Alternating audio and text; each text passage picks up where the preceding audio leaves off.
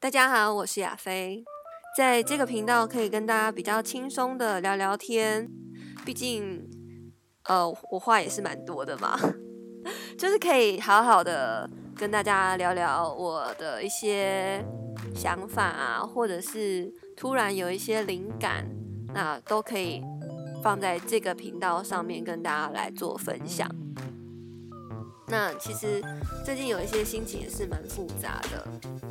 那也有人会问我说：“你都已经学 NLP 学了这么多年，然后也拿到了训练师的证照，那为什么感觉好像是不是修炼不够啊？还是会有一些情绪出现，还是会有一些呃负面的感觉？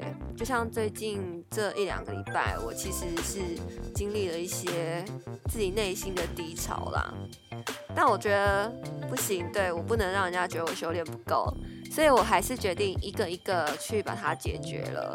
那如果是以前在呃小时候，或者是甚至就是几年前在接触 NLP 之前啊，我可能会用很长很长的时间来处理这一段的低潮。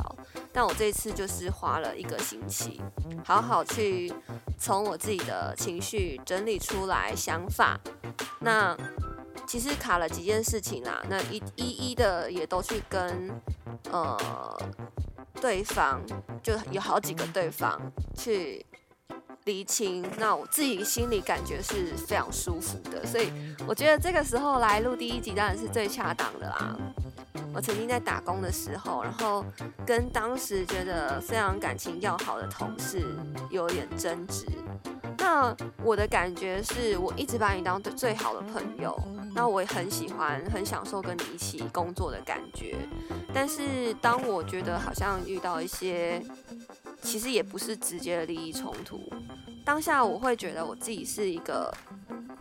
在对方的选择里面被淘汰的那一个角色，然后很受伤。我还记得，我好像那时候，我那时候应该是十九岁的时候，哭了一个礼拜吧。Oh my god，我怎么会哭 哭一个礼拜？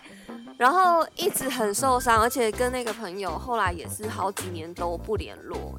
我觉得人就是这样子，大脑就是会分不清楚想象现实。明明这件事情已经过去了，但是它就是会在你脑海里面挥之不去。当我们大脑分不出想象现实的时候，就会这样子，你会一直让自己去回想，一直拿过去的事情、已经结束的事情来折磨自己，而且这折磨的并没有意义。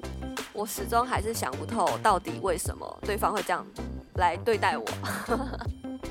所以，呃，当然，我觉得可能以前的沟通也也有一些问题啦。我后来总结出来，我到底跟对方都是起了一些什么样的循环？第一个就是我会以呃对方为主，我很习惯，很习惯站在别人的角度来想事情，然后而忽略了自己感受。这其实也是一种人格特质，就是会很想要讨好别人。那我想这也是因为从小的家庭环境有关系的，我必须要做一些什么，然后才可以得到认同或者是注意。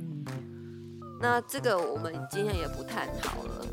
但是如果说我总是在为别人想，那等到哪一天就是心里不平衡，然后不舒服时候爆发的时候，就已经是一个一个一个不可收拾的地步了。所以其实。我一直一味的喜欢付出，然后到最后真的是要花很大很大的力气去消化这些不舒服。但如果说我知道怎么样善待自己的方法，其实就不会有这些问题了耶。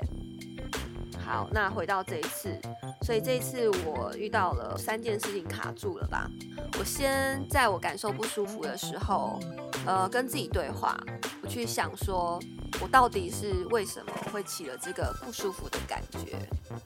那一个一个把它列下来之后，我再去找呃，因这件事件当中的人，去好好的理清我们该怎么做才会达到平衡。然后，当我都已经理清我自己想要什么，沟通的过程不一定会都让人很舒服。也还是有可能会有一些冲突，那最后，我觉得把这一件一件的事情解决完，也许不一定是马上达到我想要的那个终极目标，但是是可接受的。这样一件一件解决完，觉得头脑好轻，整个人好舒服哦。所以我觉得这个时候就是特别想来跟大家分享这一些。当我们学了一个心理的工具，其实不是要让你一帆风顺，不是让你从此没有情绪，而是要让你知道你要怎么样去达成你的目标，或是你要怎么样度过这些可能是比较低潮的情绪。那我也希望今天的分享可以帮助到大家，因为我现在心情真的是蛮好的。好，我是亚飞，那今天我们就聊到这，下次在空中相见喽，拜。